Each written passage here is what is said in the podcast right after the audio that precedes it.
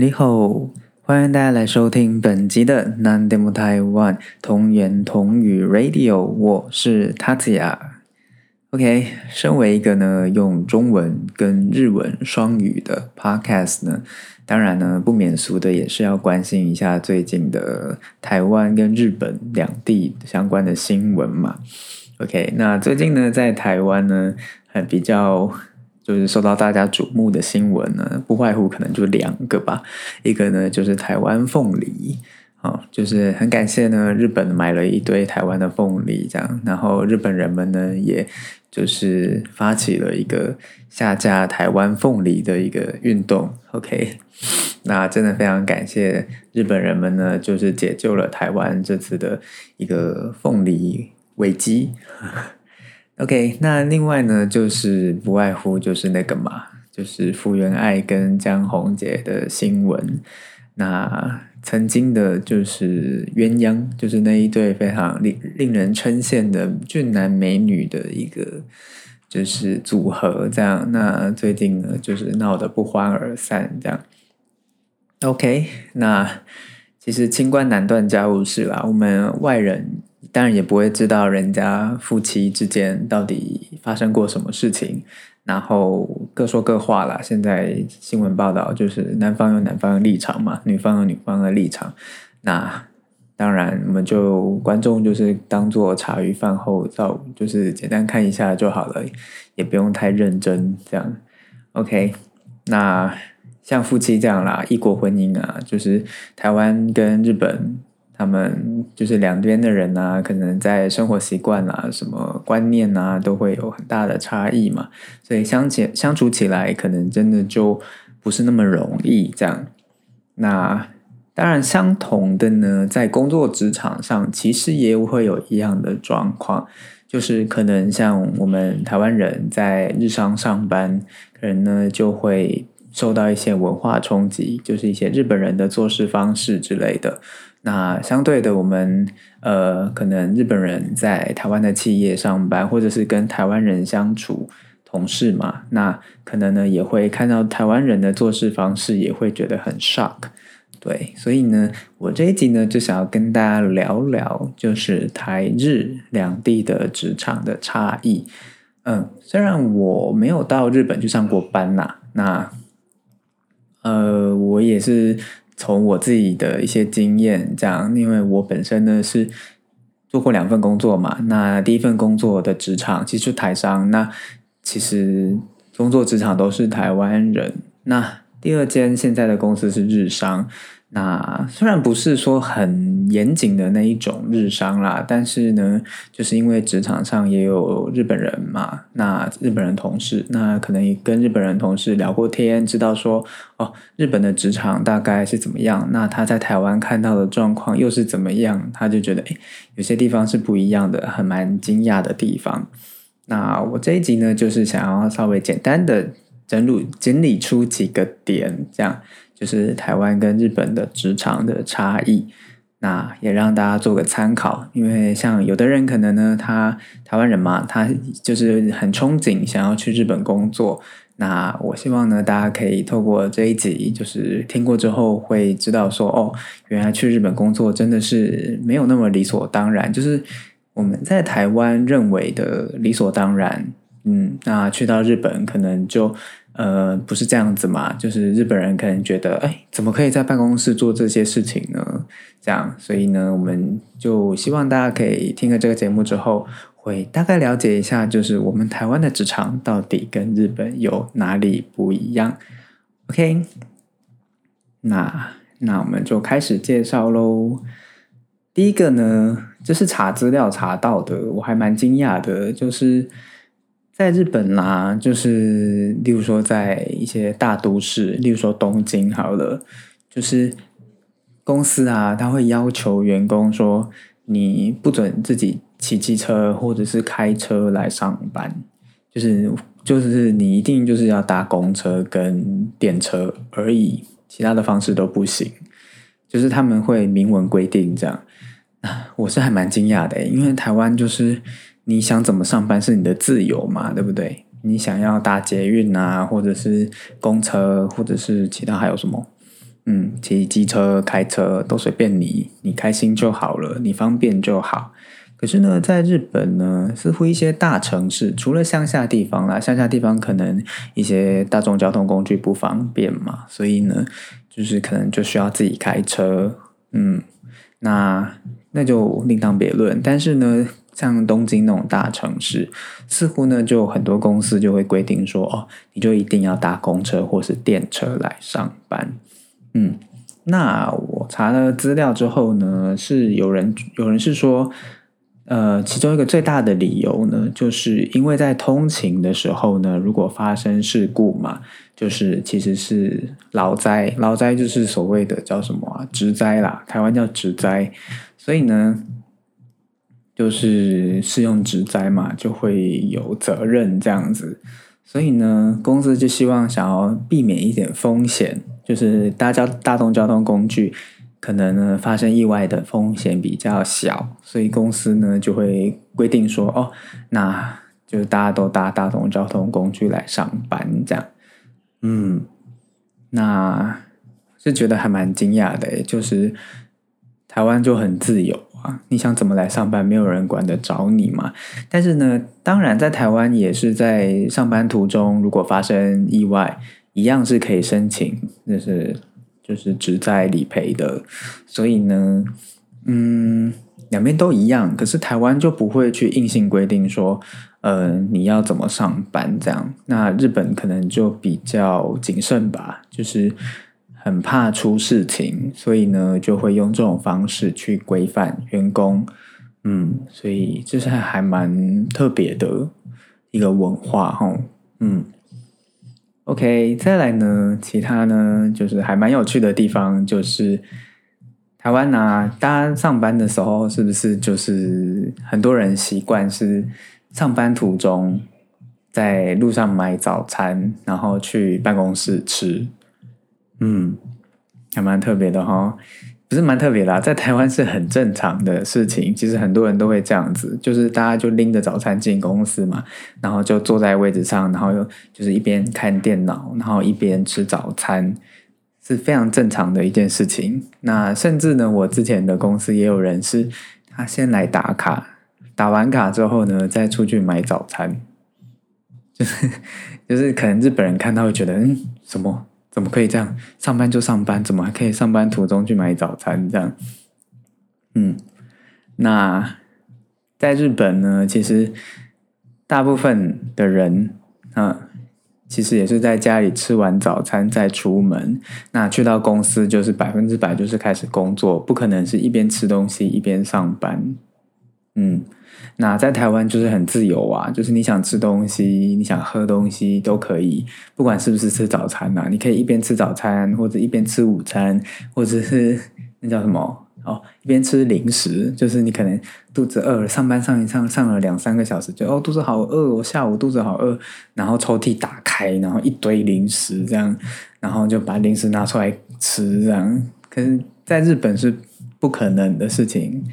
嗯，可能我不知道现在可能会不会有一些新创公司会比较自由，但是听说在日本呢，的确是比较少人会这样，就是很想边吃东西边上班这样。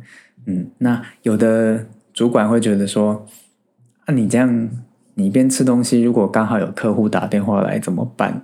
那你不是就 rap rap rap rap 这样跟客户讲话吗？嗯，所以对日本人来讲，其实工作时间就是工作时间，就是他们是不太允许，就是一边吃东西一边上班的。嗯，但是在台湾就还蛮稀松平常的啦，就是像我公司的主管也是这样啊，我主管也是一边吃早餐一边上班，所以其实就是大家稀松平常，就是很正常的事情。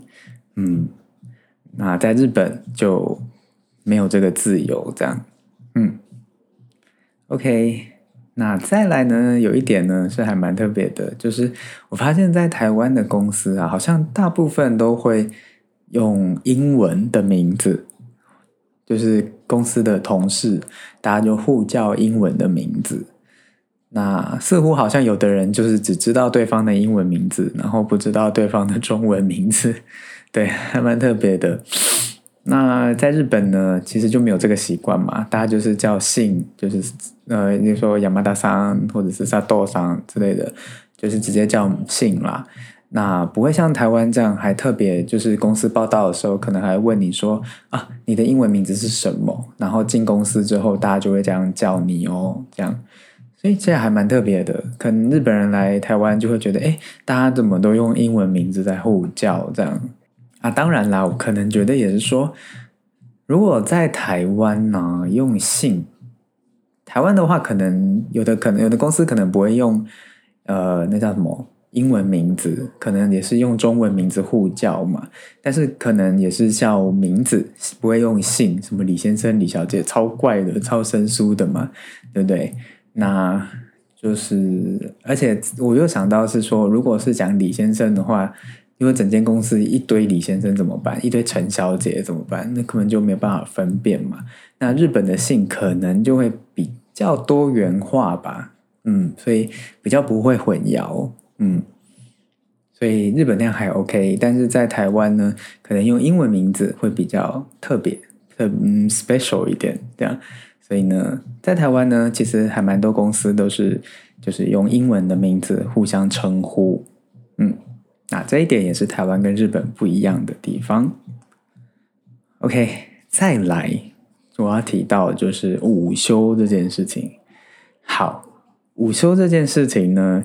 我的感受就非常的深刻，就是因为我待过两间公司嘛，目前为止，那第一间公司呢是台商，那其实时间一到，就是中午午休时间一到，办公室门关起来，然后灯关起来，大家就开始吃午餐，然后睡午觉，这样，就是整间办公室就会非常的安静，然后非常的黑暗，这样，嗯，但是呢。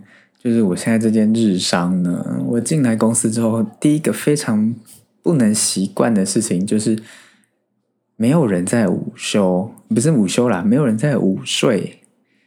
嗯，就是灯也不会关，然后大家也不会趴下来睡觉，就觉得大家下午不会累吗？这样。当然，后来我慢慢观察，也是有一些同事他是会趴下来小睡的啦，所以其实也是可以，并不是说不行，只是整个公司很少很少人会这样做，就是大部分的人其实都没有午睡的习惯，所以我就觉得嗯很惊讶，然后所以我一开始真的很不习惯，因为我真的有午睡的习惯嘛，所以下午的时候就会觉得好累哦，因为以前。上一间公司午休可以睡很久，可能半个小时、四十五分钟。那其实睡起来其实精神很好，就是下午上班的效率，我觉得是蛮高的。那现在因为没有午午睡嘛，所以其实下午有时候还蛮累的。所以我就就是都会，我现在变成习惯，就是下午就会去买一杯咖啡这样子提神，要不然真的会太想睡。所以呢，这一点是我觉得还蛮。惊讶的就是，原来日本人就是中午午休是不会午睡的。我是觉得这样子也太下午工作效率也太差了吧？为什么他们也都都有办法这样子上班？那我有日本人同事啊，我有跟他聊天过，就是聊这件事情，然后他就觉得说，你们台湾人真的很奇怪，就是像因为他隔壁公司啊，他路过的时候就觉得，哎，中午的时候为什么？就是灯都关关掉，然后这样整间公司暗暗的，然后大家都在睡觉。他觉得你们是幼稚园吗？就是很像幼稚园午休时间到，然后哎，老师就会把灯灯关掉，然后全部的小孩子就会趴下来睡觉或躺下来睡觉那样。嗯，那他觉得很不可思议，觉得你们真的很夸张耶，中午睡什么觉这样？但我我反过来是觉得他们很夸张，为什么他们中午不用睡觉？就是睡觉起来，其实真的精神会变得比较好。那下午的工作效率其实是真的会提升的。所以我觉得他们应该要知道午休的午睡的好处，这样应该是要去就是导入这样的一个系统，这样的一个制度，就是中午大家要睡觉。OK，所以这一点其实我还蛮惊讶的一点，就是啊，原来他们都不睡午觉，好累哦。OK，好，再来呢，就是台湾大家在公司上班有没有习惯，就是呃工作做一做就哦好累哦，然后手机拿起来划。就手机拿起来就开始看新闻啊，或者是跟朋友聊 Line 啊什么的，或者是看其他的那什么网拍的网站啊什么的。不知道大家有没有曾经在办公室在自己的位置上做过这样的事情？可能不止手机哦，你可能用自己的电脑，也有可能就是在那边看别的网站，跟公司跟工作无关的网站。大家自己扪心自问，有没有做过这样的事情？但是呢？似乎在日本就不会有这样的状况，大日本人呢就是一板一眼，就是上班的时候就是百分之百，你就是在上班，你就是要做跟工作有关的事情，你不可能再用公司的电脑去看一些无关紧要的、跟工作没有关系的网站，或者是呢在那边聊 Line。嗯，但是我发现其实台湾人之所以会聊 Line 呢，就是在公司的电脑或者手机上面用 Line，其实呢。有一部分是台湾的公司真的很爱用 Line 来联络事情，日本应该是不会，嗯，就是可能有自己公司内部的系统或什么之类的，但是不会用这种 Line，就是其实 Line 是一个很私人的东西吧，就是一个私人的一个呃，就是社交软体嘛，但是在台湾呢，它变成一个呃公司混混杂的一个东西，就是。可能上司就会加你的 line 啊，然后把你拉到一个群组啊，就是呃公司的群组这样，然后可能呃上司就会在那边交办事情啊，或是公告啊什么的。台湾的公司真的很爱用 line 来联络联络工作，嗯，所以有一点我觉得大家在公司的电脑用 line 其实。其实并不是完完全全都是在跟朋友聊天呐，就是也有一部分是跟同事或者是跟主管，就是在谈公事。嗯，所以这一点算是我帮台湾人讲话嘛，就是大家上班的时候会用 Line，其实不完全都是因为私事啦，其实也有一部分是因为公事这样。OK。但台湾人的确呢比较容易，就是比较容嗯，应该怎么讲？就是懂得适时放松嘛，就是可以放轻松。就是大家工作好累哦，然后就突然就是可能花个五分钟左右，就看一下别的网站啊之类的，或者划一下自己的手机，稍微放松一下。嗯，要不然呢，就是其实台有没有发现，就是台湾的公司很喜欢网购，不是网购，那叫什么团购？对。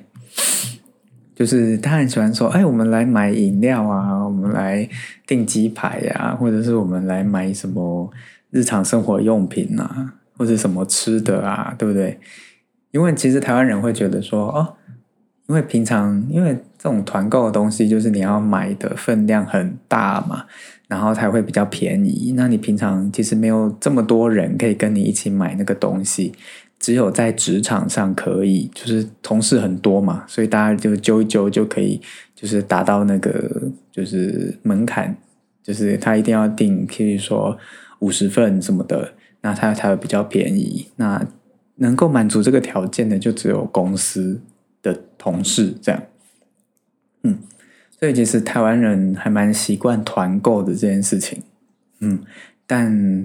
在日本应该是蛮不可思议的，怎么会有人跟同事一起就买一个东西这样？嗯，所以呢，这一点还蛮有趣的，就是台湾人很爱团购这件事情。嗯，OK，那还蛮有趣的哦。台湾的职场，其实台湾其实职场是还蛮 free 的，就是有时候团购是主管在开团购，我不知道各位有没有这样的经验，就是。主管就会在赖群组上面说啊，我要买这个，然后呢，大家要不要一起？要的再跟我说，这样。所以 其实它真的是一件很很平常、大不了的事情，就是连主管都会揪团购，嗯，还蛮有趣的哈。OK，那再来要提到的呢，就是我发现呐，就是台湾人。就是很快就会，如果对这个工作不是很满意，很快就会辞职。嗯，台湾人的那个工作的长度似乎不会太长。现在的年轻人，那可能做个超过一年，可能做到两年，大家都会觉得你在一间公司待很久了。嗯，像我的公司其实流动率还蛮大的，就是呃，很多人呐都是可能不到一年就走了，这样，那我就会发现说，哦。其实公司进来的日本人都待的比较久，诶，日本人可能都两三年、五六年的大有人在。可是呢，台湾人好像很多都是刚进来没多久就会离职，可能不到一年，甚至呢，我还有同事是一天就离职了，耶，真是超超夸张的。他那天就是才刚自我介绍说：“哦，我是谁谁谁，那我在什么部门，请大家多多指教。”然后隔天就没来了。隔天就没出现了，这样，这是我连我这个台湾人都觉得还蛮惊讶的一件一件事情。但台湾人似乎是他发现苗头，嗯，苗头不对，苗头苗头，他发现就是事情状况，他觉得这间公司不适合他，或者他真的适应不了，他就会马上离职。这样，那日本人呢，似乎因为。呃，怎么说？在日本呢，其实不是很，就是对于转职太换工作太多次这件事情，是还蛮忌讳的。就是他们觉得说，一个人稳定性要够啊，就是要不然他公司他聘你进来，然后动不动就离职了，一下子就走了，对公司来讲其实是蛮损失的。这样，所以他们在看人的时候。就是在看履历的时候，其实也会去看这个人的稳定性够不够。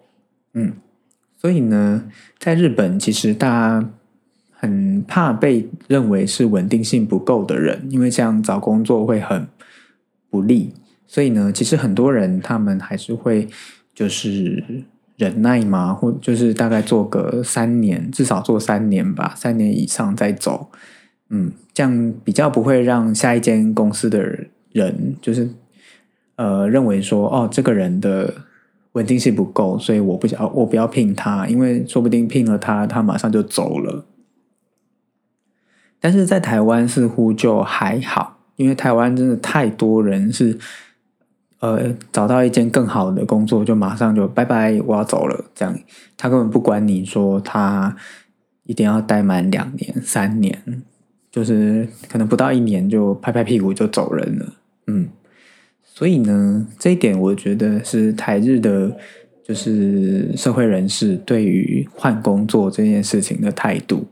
嗯，那台湾的确就是可能比较爱自己嘛，就是觉得自己不满意我就走。但是呢，在呃日本，他可能就会比较忍耐一点。嗯，因为如果太常换工作，会对自己不利。这样。嗯，对这一点呢，是台湾跟日本职场上一个还蛮大的不同。嗯，OK，那最后想简单讲一下啦，就是 我发现，呃，我们公司的有一些日本人呢，其实还蛮台湾化的，就是被台湾人同化。就是我刚才讲的，可是在日本，他工作就会比较严谨啊，就是上班不能那样，不能不能这样这样。可是呢？来到台湾之后，我发现很多日本人，我不知道是不是他们就是解放了还是怎么样，就是或者是他们的个性其实本来就不适合日本，适合像台湾这种有点有一点随便的一个工作职场。嗯，那我之所以会这样讲呢，是因为我发现说，呃，我们公司的日本人呢，就是。像我们公司的副总，我有一次发现说，他上班的时候在看他的网购的东西，就会觉得，OK，他还问我说啊，因为我会讲日文嘛，然后他就问我说，哎，那如果呢，我这个我买了这个东西呀，我想要换货或者我想要退货，我要怎么讲？因为对方卖家是台湾人嘛，嗯，那副总还问我说。这这我要怎么说？我这样说对不对？这样要怎么办？我想说，哎，现在不是上班时间吗？你怎么会问我这个问题？所以我觉得，嗯，我们副总其实他在台湾待很久了啦，所以他也是被台湾人同化了。这样就是工作时间会去做一些跟工作没有关系的事情。嗯，那另外呢，还有一件事情，也是另外一位日本人的同事啦，那就是他们他租的房子的那个自来水有问题，这样，所以他想要请房东，就是叫那个水电工来看，那。他就问我说：“上班时间就嘣嘣嘣嘣嘣跑过来，然后就说，呃，我我这我遇我的家遇到什么样的状况啊？所以我想要请呃房东，就是叫那个水电工来，那你帮我看一下，这样我这样中文对不对？这样看得懂吗？房东会看得懂吗？然后你如果有奇怪的地方，你可以帮我改一下吗？我想说，现在上班时间。”就是反而是我这个台湾人觉得我现在上班时间，你为什么要帮你处理私人的事情？这样，但我有帮他的忙啦。就是我这一点，我是觉得还蛮有趣的，就觉得，诶，这些台湾不是这些日本人，是不是被台湾人影响了？就是上班时间啊，偶尔放松一下没关系啦，那种感觉，嗯，所以还蛮有趣的。OK，OK。那最后呢，就讲一下结论好了。就是结以结论来讲啦，台湾的职场其实真的是比较宽松的，就是不会管的那么严，不会说你上班时间，然后就会有种被监视的感觉。